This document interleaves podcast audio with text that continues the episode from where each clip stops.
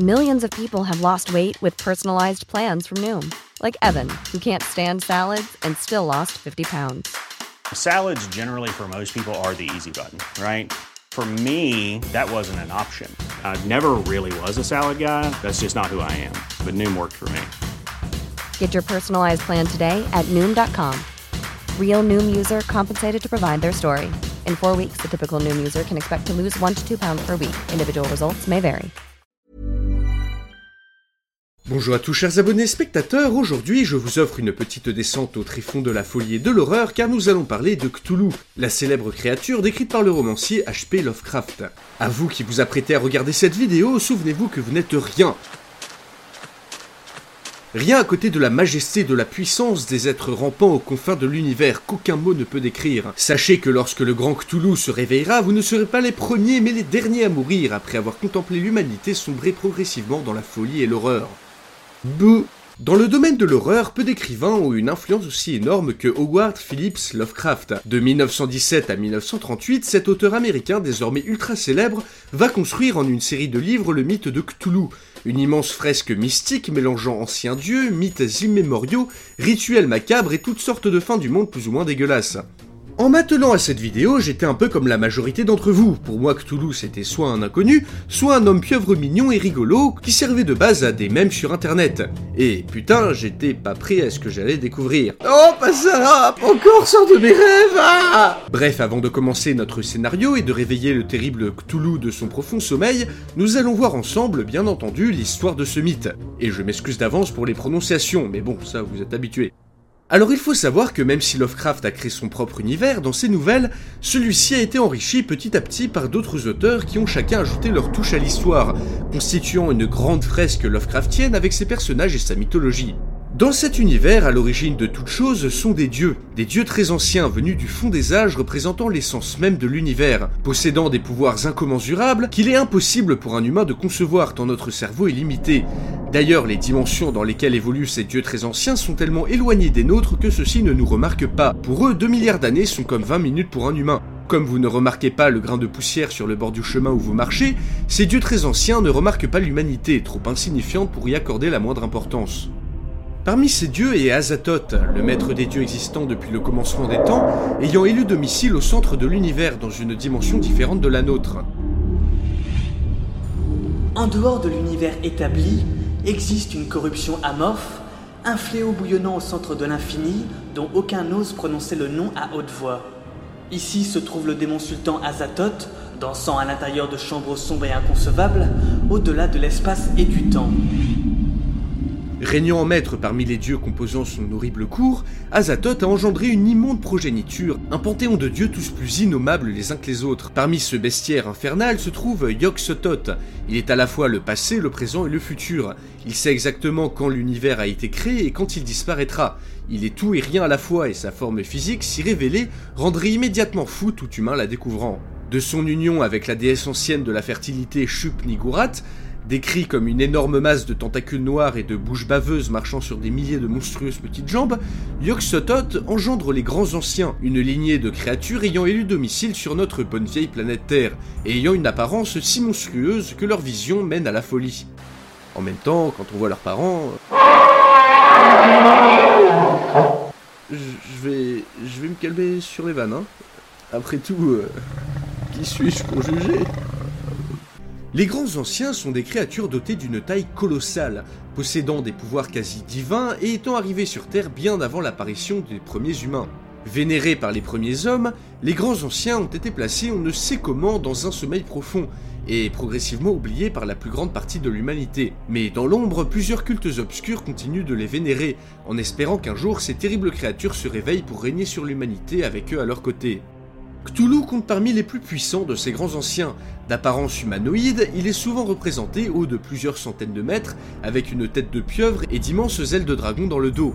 Lovecraft précise bien par contre que l'apparence générale de ce grand ancien est tout simplement inconcevable, défiant les règles élémentaires de la logique et étant composé de formes inconnues et contradictoires. Nul ne saurait décrire le monstre, aucun langage ne saurait peindre cette vision de folie, ce chaos de cris inarticulés, cette hideuse contradiction de toutes les lois de la matière et de l'ordre cosmique. Contrairement aux dieux anciens plutôt neutres ou indifférents envers l'humanité, Cthulhu est décrit par Lovecraft comme immensément maléfique, Hibernant dans une cité engloutie au fin fond du point le plus éloigné de l'océan Pacifique, Toulouse y est adoré par des créatures dégénérées, des mélanges entre poissons et humanoïdes attaquant toute personne approchant trop près de leur maître. Même endormi, Cthulhu reste très influent sur l'humanité. En effet, celui-ci est la source d'une profonde anxiété ancrée dans notre subconscient. C'est également la source originelle du mal dans de nombreuses religions. Il peut entrer en contact avec des personnes en passant par le biais de leurs rêves, leur faisant visiter les planètes d'où il vient, semées de paysages fantastiques et effrayants. Cette divinité maudite a de tout temps été célébrée par toutes sortes de peuples. Quasiment oublié aujourd'hui, le culte de Cthulhu reste pratiqué par toutes sortes d'occultistes et de marginaux, se cachant parmi nous et souhaitant ardemment son retour. Il est dit que les pouvoirs de Cthulhu sont immenses, allant de l'immortalité à la télépathie et à la capacité d'inspirer la terreur et la folie à distance. Il est également capable de modifier les lois même de la physique, inversant la gravité, modifiant notre perception du temps ou de la lumière. À nos yeux, ses pouvoirs sont tellement immenses que Cthulhu est un dieu.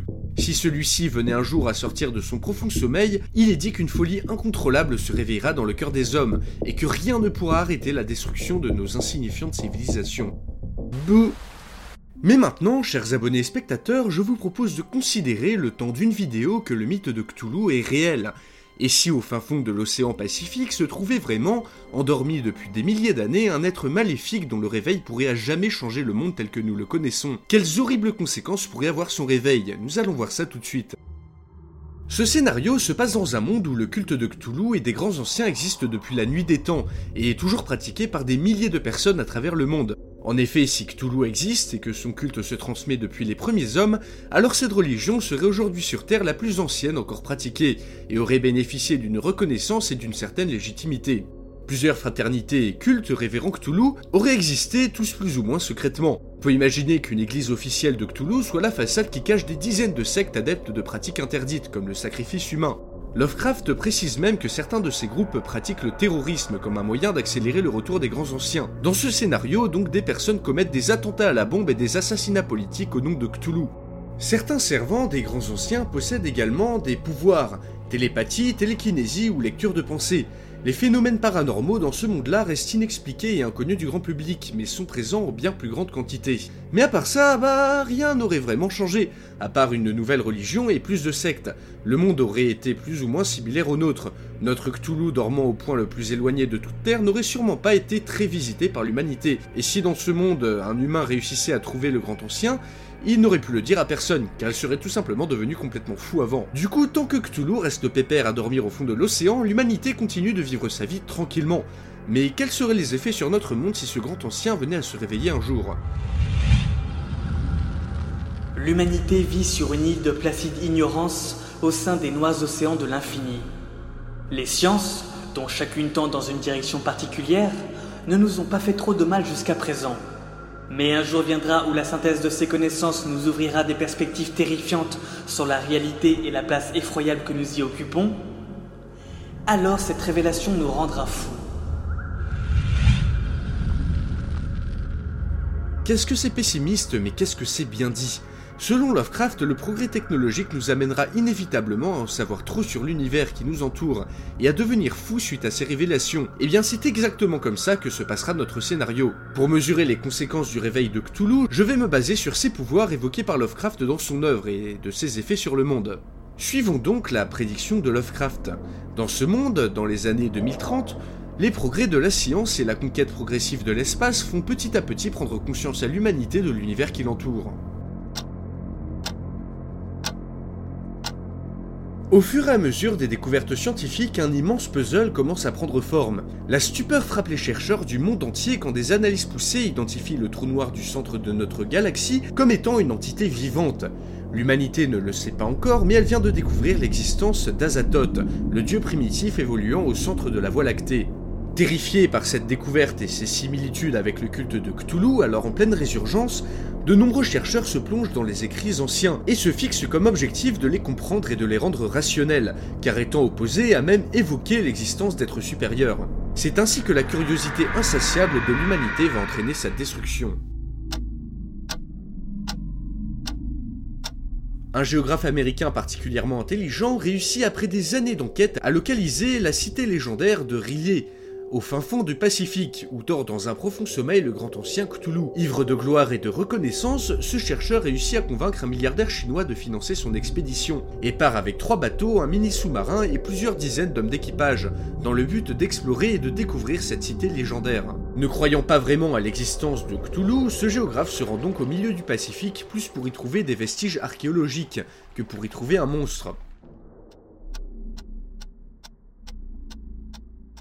Les premiers scans sont prometteurs. Les nouveaux outils de détection mettent à jour, à plusieurs milliers de kilomètres de profondeur, une structure, une sorte de point d'entrée clairement non naturel, mais pas humain non plus, de forme étrange et absurde. Fou d'excitation, l'équipage prépare le sous-marin miniature qui va descendre afin d'explorer cette potentielle entrée.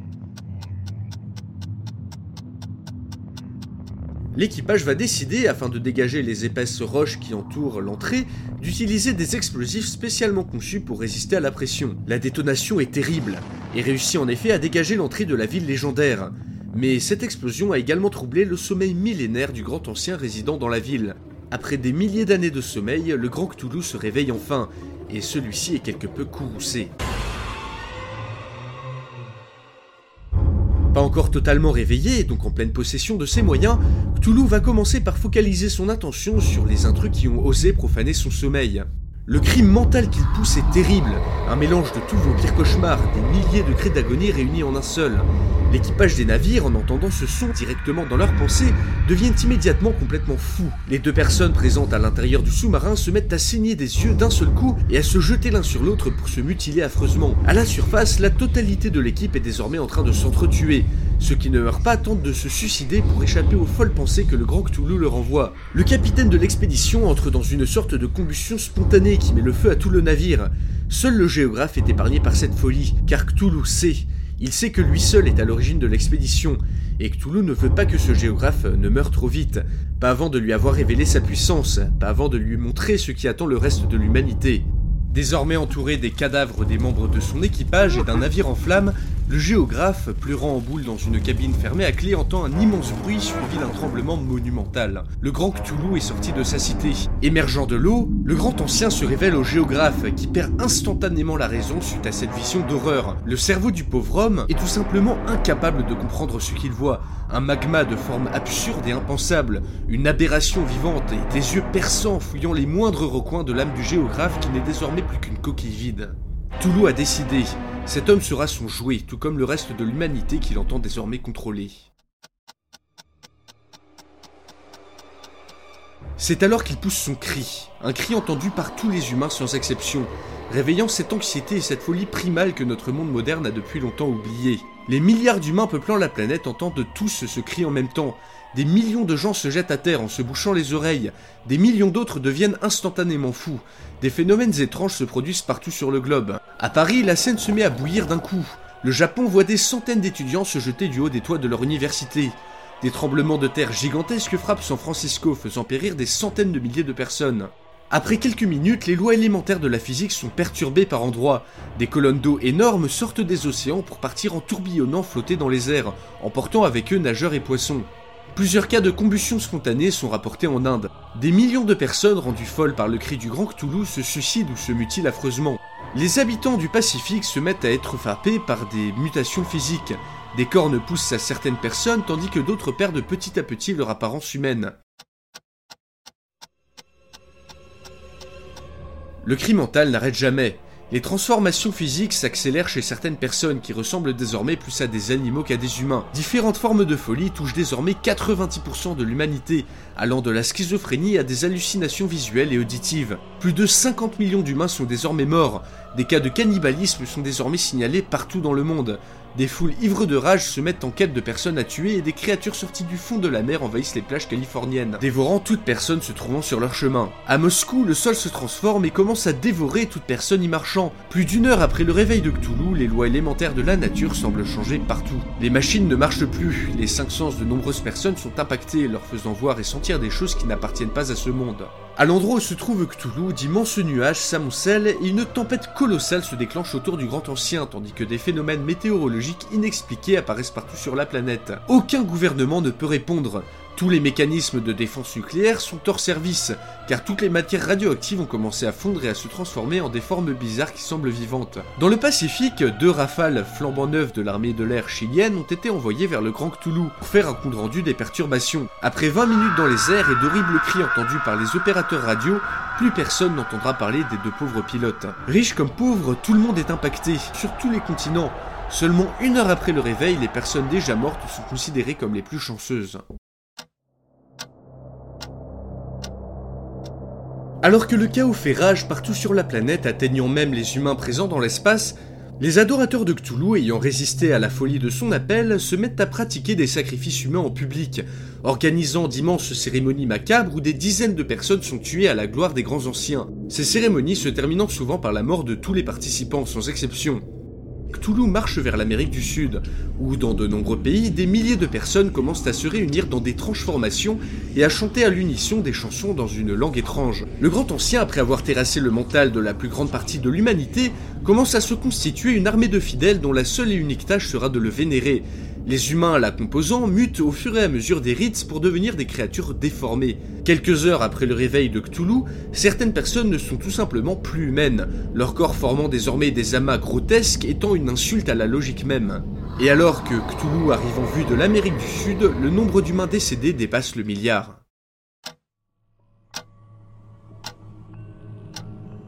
Après le chaos initial du haut réveil, l'humanité, ou du moins ce qu'il en reste, semble s'être figée dans une nouvelle réalité. 80% de la population a disparu, morte dans des catastrophes naturelles, suicidée, disparue dans une nouvelle dimension, avalée par le sol, tuée par les horribles créatures venues du fond des abysses, ou bien sacrifiée par les adorateurs de Cthulhu qui n'ont pas ménagé leurs efforts. Ceux qui restent vivants sont les moins chanceux. Quelques humains encore plus ou moins intacts se terrent dans des cachettes sous terre, en proie à la folie et au cannibalisme. Les 20% restants n'ont pour la plupart rien d'humain et ne sont plus qu'un amas de chair et de formes étranges, parfois fusionnés à des éléments du décor, ou parfois grands de plusieurs mètres. L'humanité n'est plus qu'un immense zoo grotesque incantant son nom. Le seul nom qui compte, tout ce qui compte désormais. Du haut d'un trône en obsidienne sorti de terre, le grand Cthulhu contemple sa réussite. Il a pu reprendre possession de son bien légitime, la Terre.